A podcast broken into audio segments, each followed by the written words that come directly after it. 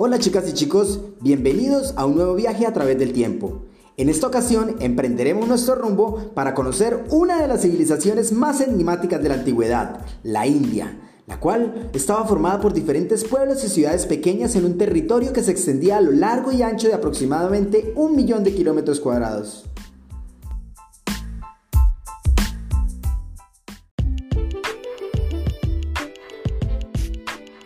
China es muy grande y al igual que Colombia, posee una geografía muy variada y con todos los climas.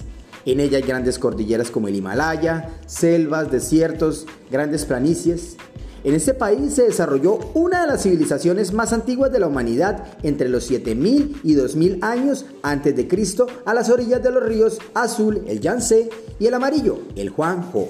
El nombre China proviene del emperador Qin Shi Huang, quien vivió entre el 260 y el 210 a.C., quien la unificó luego de intensas disputas y guerras entre los diferentes reinos, siendo miembro de la tercera dinastía, la dinastía Qin, es decir, de una familia gobernante que heredó el poder de generación en generación. En total, en la China antigua hubo cuatro dinastías, que fueron la Shang, Zhou, Qin y Han.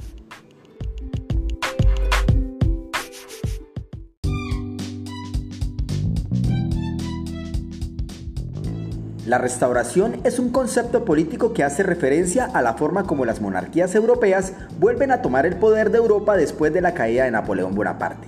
Desde 1789, cuando estalla la Revolución Francesa, hasta 1815, Francia estuvo sometida a una situación de inestabilidad social debido a la lucha entre facciones que querían mantener la monarquía y quienes deseaban imponer la república. Napoleón tomó parte de los republicanos, en contra de las ideas de los reyes.